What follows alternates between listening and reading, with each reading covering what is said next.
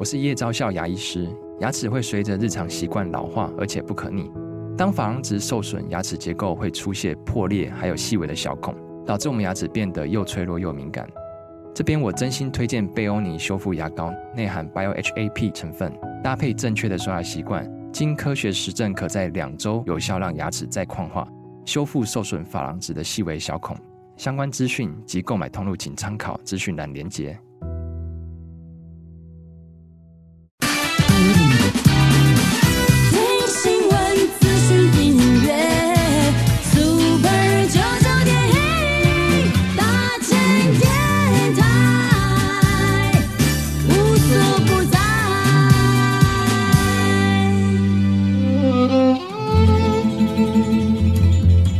段关系都是一门功课，每一次经历都是生命的滋养。世界上最重要的东西，往往用眼睛是看不见的。One two three four。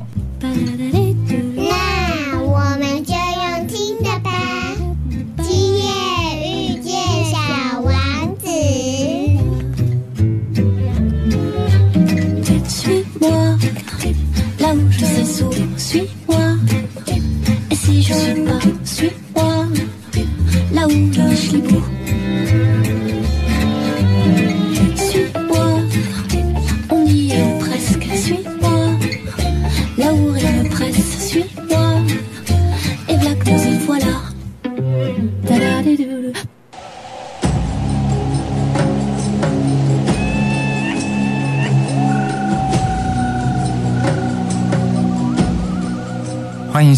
今夜遇见小王子》，每周六晚上八点，周日晚上九点，阿光准时在 FM 九九点一大千电台与你相遇哦。在今天的节目呢，阿光要带大家一整集都进到玻利维亚这个国家哦。不过在进入玻利维亚这个国家之前呢，阿光想跟大家介绍一点有关于他们的政治环境哦。为什么呢？因为呢很有趣哦。阿光不管去到了西班牙，或者去到了很多国家，不晓为什么都会刚好遇到他们的大选呢。阿光都会花呃一两天的时间呢，去观察他们当地的这个选举制度哦。而光去到这个玻利维亚的时候，刚好遇到二零一六年他们正在为了修宪在举行公民投票。那你知道玻利维亚这个地方呢，其实是一个军政府的状态哦。他们自从脱离了西班牙的统治之后呢，呃，接二连三呢也脱离了秘鲁联邦制哦。从秘鲁这个地方呢，然后整个就是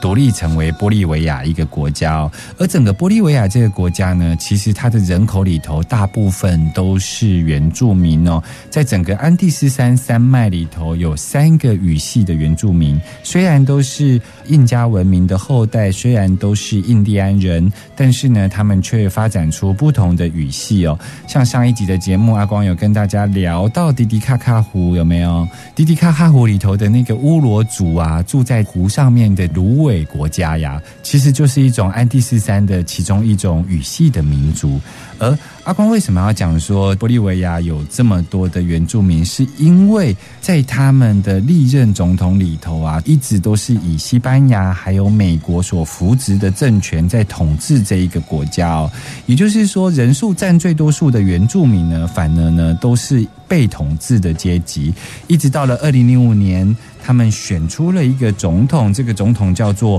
莫拉莱斯哦。这个总统呢是原住民。所以呢，他就得到了非常多、非常高的票数哦，以百分之五十六打败了当时的欧美政权哦。那他在二零零五年他选上了总统之后呢，他当然会连任。二零零九年顺利的连任哦，而他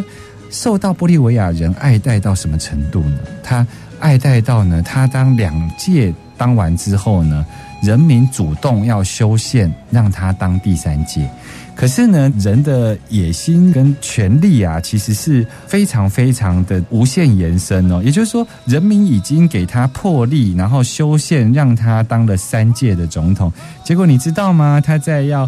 准备第三届下台之前呢、他竟然发动了一个公民投票，然后想要修宪，让自己能够顺利的当第四届的总统。而当时的玻利维亚人呢，就是直接透过公民投票告诉他说不。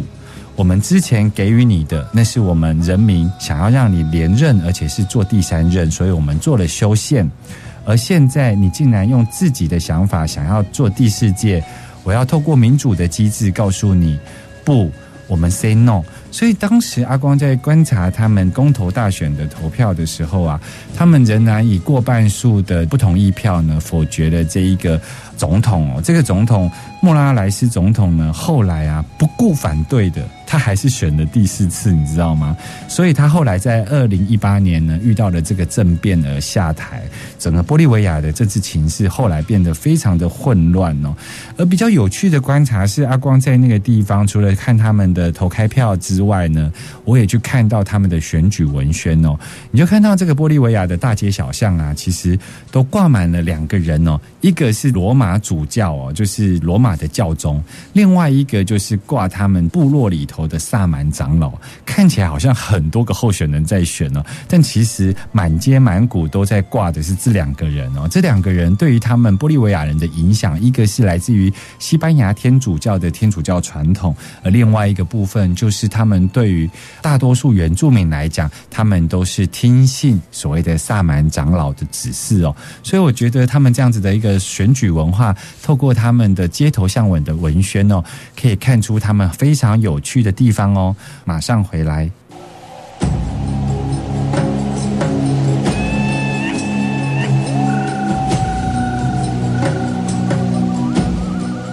这里是今夜遇见小王子，我是阿光。在今天，阿光要跟大家到的南美奇幻之旅，我们正式要进到玻利维亚这个国家哦。如果呢，你从这个旅游资讯上面来看玻利维亚的话，有一个地方你们一定会想去，对不对？那个地方叫做乌尤尼盐湖。可能阿光讲到乌尤尼盐湖，很多人还没有办法做很好的连结哦。但是如果阿光讲到天空之镜，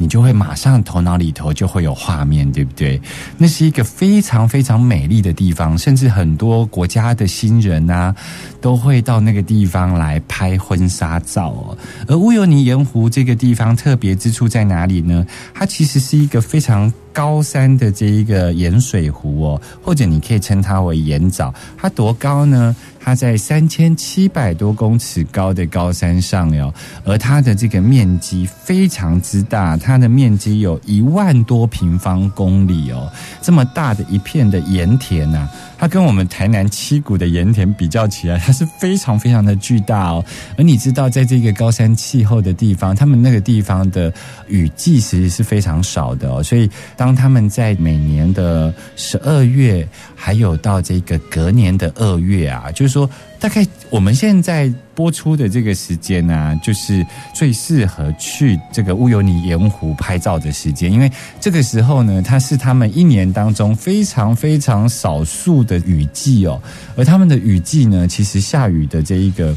嗯，下雨的不能说机会，而是它的雨量其实也不多。那你可以想想看哦，就是一望无际的盐田啊，一万平方公里的面积啊，这样子整个白色世界里头，而它因为下雨的关系，然后大概那个雨水的积水大概到脚踝，不会超过膝盖的这样子的一个高度哦。而在高山气候，太阳非常的明亮的时候，当它直射在这一个乌尤尼盐湖上面的时候呢，它就会完全毫无差别的反射出在湖面上所有的倒影，就像是一个镜子一样，而且是一个非常巨大的镜子哦。所以呢，很多人去那边会去看夕阳，或者是很多人在这个盐湖的中央呢，摆出各种姿势，然后它因为倒影的关系，所以都会。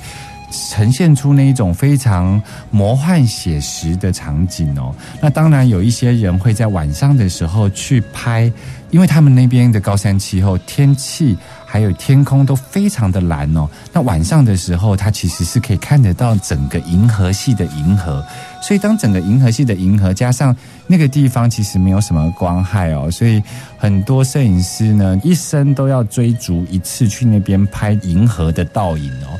而阿光去到那个地方，阿光有什么感想呢？我觉得那真是一个非常让人家觉得好像置身在，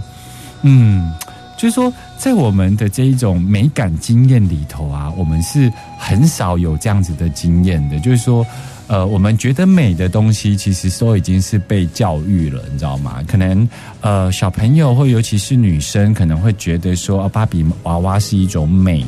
或者是说，我们已经随着我们在这个文明社会里头，我们对美已经有一定的一个想法，然后每一个世代可能对于女性的美、男性的美都有一定的想法。而阿光觉得去到乌尤尼盐湖这个地方啊，它有一种奇幻感，所以。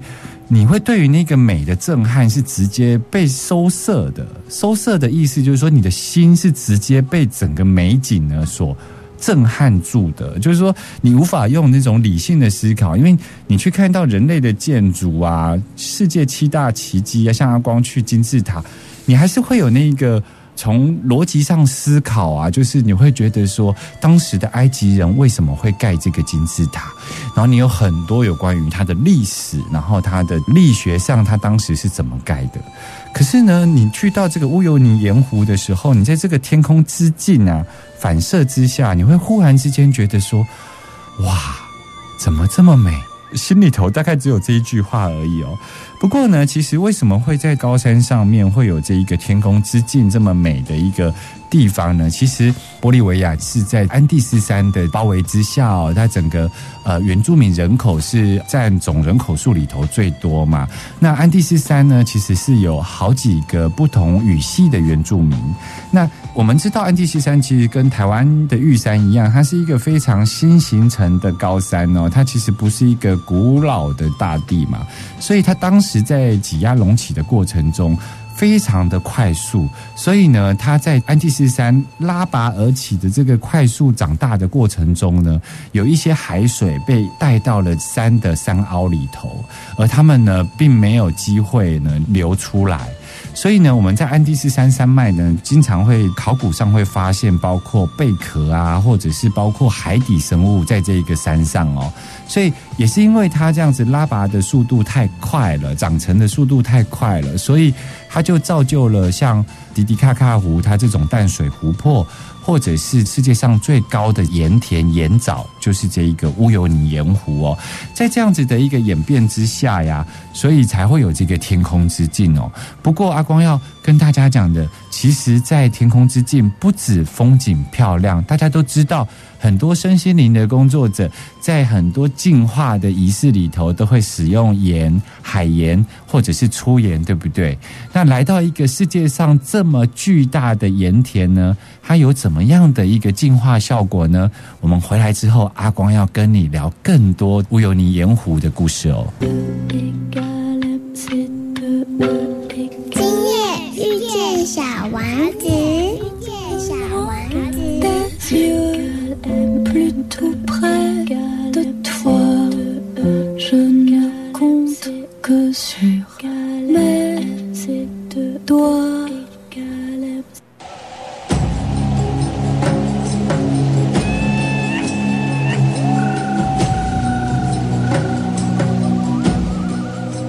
现在所收听的是《今夜遇见小王子》。我是阿光，在九九点一大千电台陪伴你哦。刚刚呢，阿光跟大家聊到了这一个乌尤尼盐湖啊，也就是天空之镜，对不对？那其实乌尤尼盐湖，如果你要去到那个地方，除了拍这个非常美的照片之外呢，那边还可以怎么玩呢？其实啊，在很多旅客去到那边，都会想要去订他们有一个非常有特色的旅馆。那个旅馆全部都是由盐所制作而成的旅馆哦，那个已经成为当地非常重要的一个特色。它不只是外观看起来是雪白色的样子之外呢，其实呢，它非常重要的是，它从餐桌。到你的床，到所有的硬体设施啊，全部都是用盐做的。那它有一个好处，就是说它呢，在身心灵的系统里头呢，都会把这个盐啊，或者是像日本有没有，他们在相扑之前都会撒盐，有没有？那在欧洲的很多的巫师呢，其实也会把家里的四个角啊，放上一些海盐啊，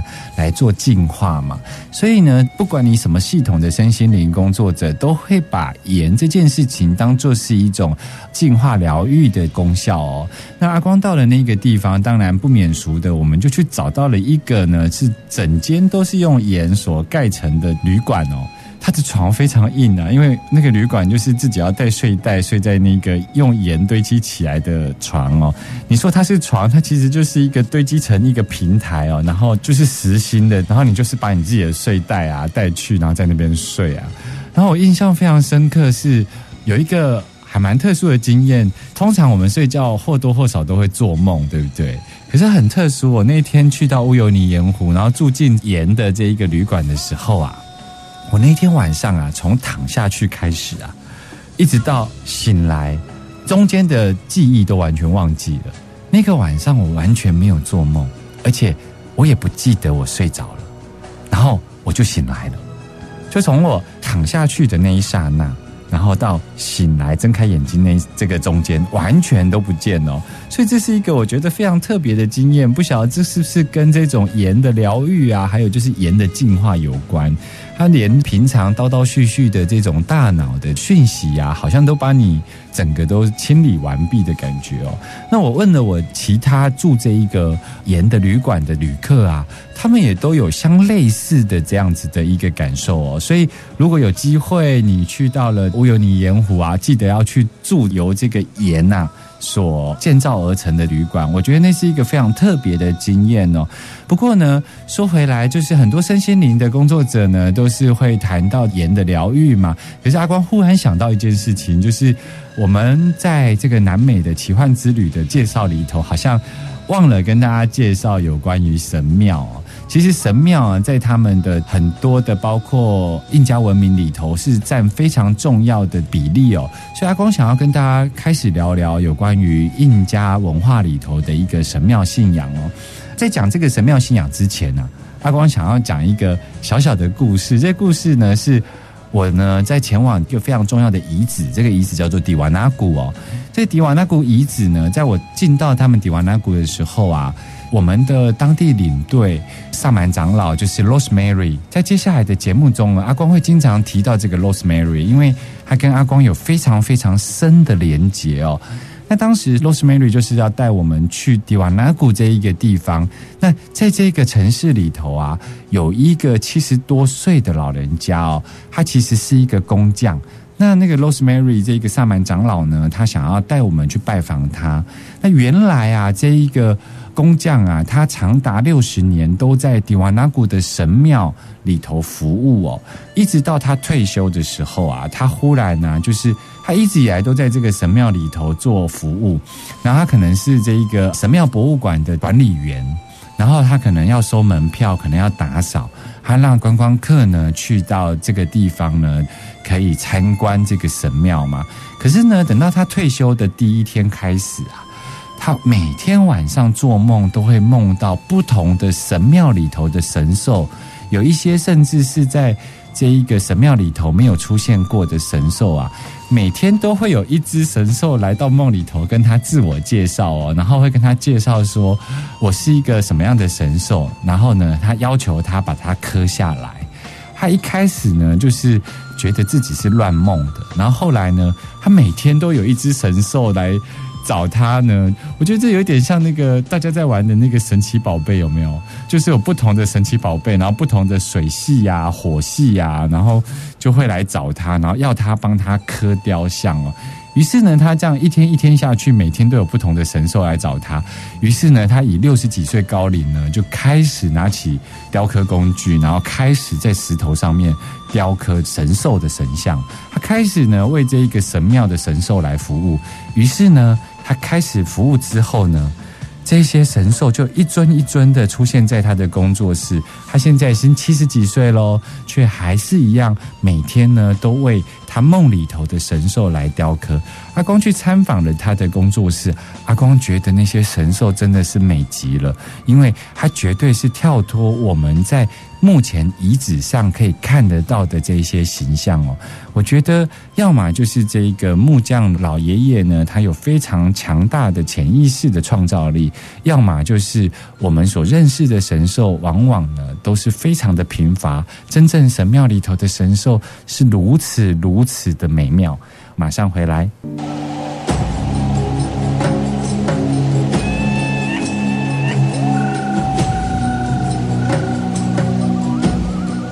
我是阿光，我们在进行的是《今夜遇见小王子》的节目。如果你喜欢我的节目呢，其实你可以在各个播客平台呢去搜寻《今夜遇见小王子》，也欢迎大家要记得订阅。收听，给阿光评分，然后分享给你的朋友。我们回到节目，我们要来聊的是这个迪瓦纳古。阿光刚刚有提到说，我去拜访的那一个一辈子都在为神庙所服务的这一个老人家，对不对？那这个老人家后来呢，在他退休之后，这个神庙里头的神兽每天晚上都来到他的梦里，请他帮他们。雕刻，然后他从六十几岁退休之后呢，一路雕刻各种神兽，雕刻到了他现在已经七十几岁了。那光当时去拜访他的工作室的时候呢，一脚踏进他的工作室的时候呢，退了两步，阿光没有踩进去他的工作室里头。你知道发生什么事吗？就是阿光走进去了他的工作室，一脚踩进的同时呢，你可以这样想象，就是你走进了一个文具行。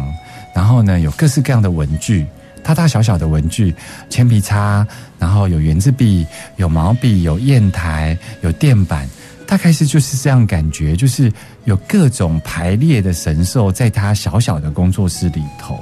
而你想象看看呢，就是铅笔呢，是从左边飞到右边，然后呢，这个橡皮擦呢，从右边飞到左边，而且都用抛物式的方式。你想象就是。呃，你真正走进了一个文具行，然后它很多的实体文具在那边陈列哦。可是呢，忽然之间呢，这个文具行的陈列的所有文具呢，都开始变成动画。你看到铅笔呢，好像出现了一个动画的这个能量体，然后呢，它就是像弹力球一样，在这个空间里头飞来飞去，飞来飞去。那你想想看，一下子垫板飞，一下子铅笔擦飞哦，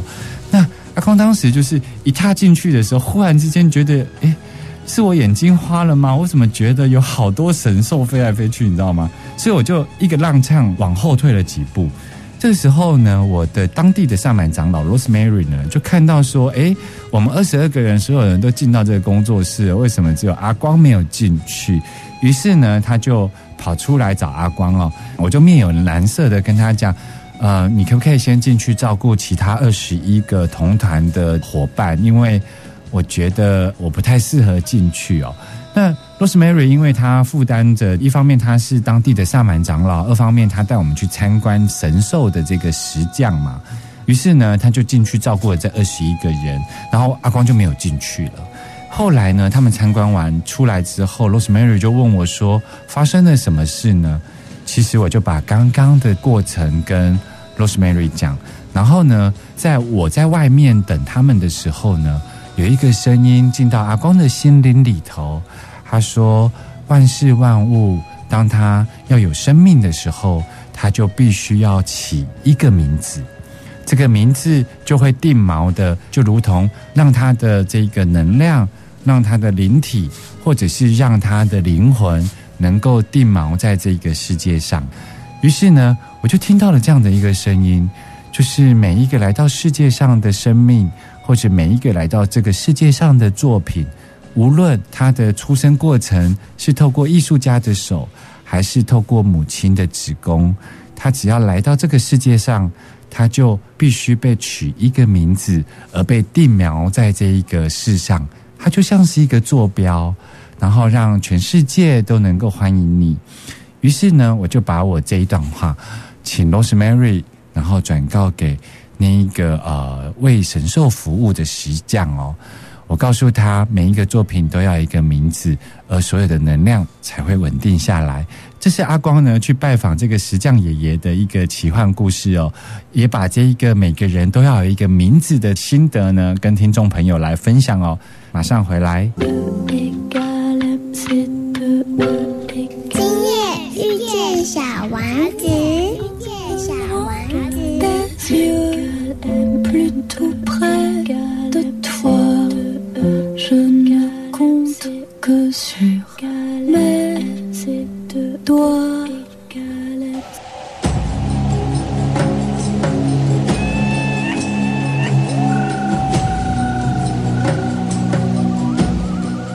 你现在收听的是 FM 九九点一大千电台，今夜遇见小王子，我是阿光哦。阿光其实进到这个提瓦纳谷呢，已经跟大家预告了很久，可是真的是太多奇幻的故事哦，都还没好好的介绍属于印加文明里头非常重要的一个遗址哦。那在网络上呢，其实你可以去搜寻相关的一些资讯哦。这个迪瓦纳古，嗯、如果你要搜寻英文的话，你就是打 T A I W A N K U，或者是迪瓦纳古，你可以打帝王的帝有没有这个草字头，然后瓦是这个瓦片的瓦，迪瓦纳那就是那个密字旁在一个内有没有？那啊古是那个山谷的谷，因为它是一个非常重要的印加文明里头的遗迹哦，所以阿光认为你如果你有兴趣的话啦，值得去做网络上的一些搜寻，因为真的呃里头还蛮多有趣跟神秘的故事哦。我们回来讲到这个迪瓦纳古哦，其实它也是在一个非常高的高山上哦，就是它大概在四千多公尺高的一个高山上。那它当时呢被发现的时候啊，它的历史大概坐落在三千六百多年前哦。那三千六百多年前，在这个四千公尺以上的高山上，有这么一个庞大的古城墙遗迹哦，而且这个古城墙遗迹呢，非常非常的巨大，它总共啊有六百万平方公尺，也就是说，它如果以台湾的概念来理解的话，它是在比玉山还要高的地方，然后是在三千六百年前呢就建造的一个非常巨大的古城。而这个古城呢，竟然有六百万平方公尺。那你可以理解，在台湾，台湾其实只有三万六千平方公里，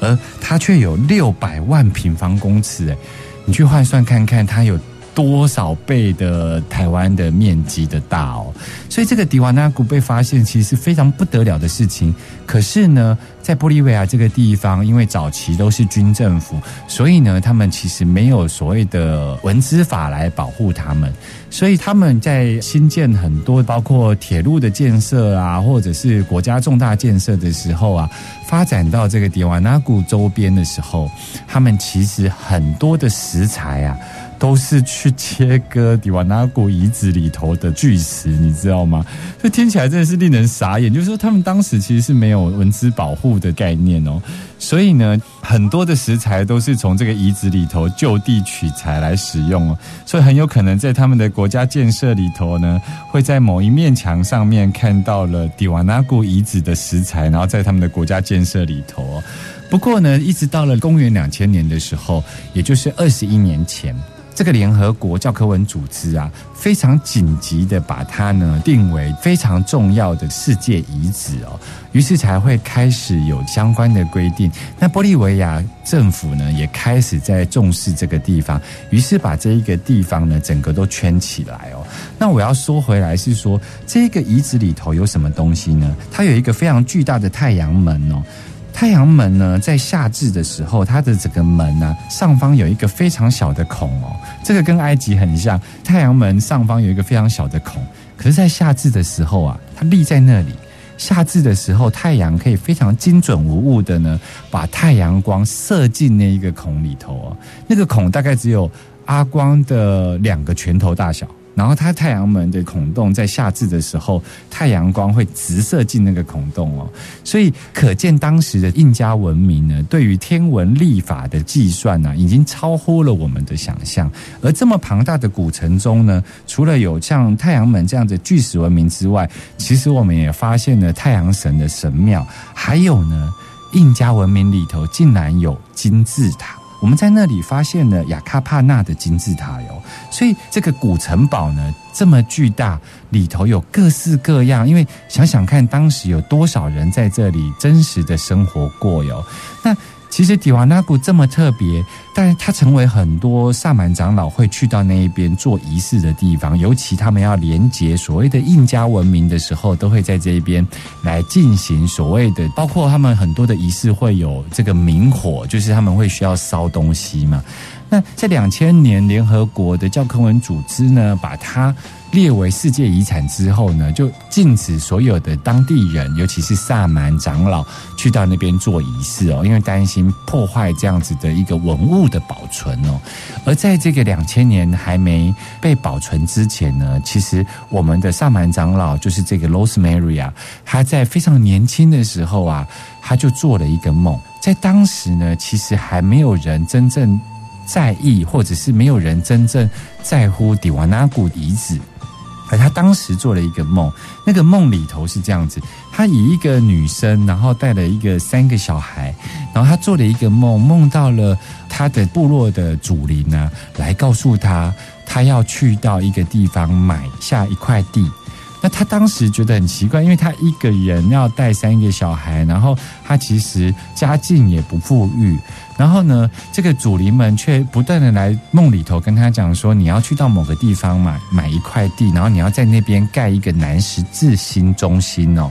南十字星是什么呢？就是我们呢北半球呢，经常都会在天空里头，不管我们在家族呐，就是我们在行进间啊，无论在登山啊，或在沙漠啊，或者是在海上，我们都在北半球经常会看那个北极星，然后会找到相对应的坐标，对不对？而在南半球呢，其实所有的人都习惯看这个南十字星。南十字星是让他们能够清楚的分辨东西南北坐标哦。那这个 Rosemary 呢，当时在年轻的时候呢，就不断的有他的主灵来到梦里头，跟他讲你要去到一个地方来买一块土地。后来他找啊找，找啊找，竟然就在迪瓦纳古的正对面看到了一模一样的景色。他终于找到了他梦里头主灵不断来跟他讲的那一块梦田哦，而他当时呢也不管那么多，他就是把所有的积蓄拿出来就买了那块地。在当时的迪瓦纳古遗址区呢，其实就是荒烟蔓草，还没有被设立为世界的遗址哦。所以你可以想想看，那是一个在做国家重大建设的时候，会去到那一边割巨石啊，来做建设啊，然后挖那边的土啊，来做建设。你可以想想看，那个地方是多么的荒凉，而且多么的偏僻哦。而当时的 Rosemary 呢，就是去到那个地方买了一个这样子的一个土地，一点一滴的盖出了南十字星中心哦。而他盖起这个南十字星中心呢，你想想看嘛，也就是一个等边的十字架，然后它交汇的地方呢，它就以螺旋状的方式呢，就是往地底挖了三层楼。也就是说，这个南十字星中心并不是往天上盖，而是它往地下。它除了一楼的平房跟二楼的观看天象的平台之外呢，它其实是往地底盖。因为它主林在建造的过程中呢，不断的告诉他，这个南十字星重要，是因为它将会成为新的能量点。后来在两千年之后呢，整个世界遗址的设定范围一设定之后啊，它竟然就在遗址的正门口。隔一条马路的对面哦，所以呢，现在玻利维亚所有不同部落的萨满长老呢，当他们要做仪式的时候，当他们回到迪瓦纳古，他们就会选择 Rosemary 所建造的南十字星中心哦，然后他们会在这个螺旋状往下的能量通道呢，他们认为这一个呃螺旋阶梯的地下室的通道呢，其实是真正通往对面的迪瓦纳古遗址的神庙。所以这个地方已经成成为了玻利维亚新的能量点，而新的能量点到底有多重要呢？迪瓦纳古的能量到底有多重要呢？我们从呢，就是每一届的总统候选人啊，当他要宣誓就职的时候，都会回到迪瓦纳古的遗址上面来宣誓就职，你就知道这个地方的能量状态在玻利维亚人的心中是多么的重要了。在节目的最后呢，小王子说：“我会住在其中的一颗星星上面，在星星上微笑。每当夜晚你仰望星空的时候，就像是看到所有星星都在微笑。”今天就到这里喽，我们下周见喽，拜拜。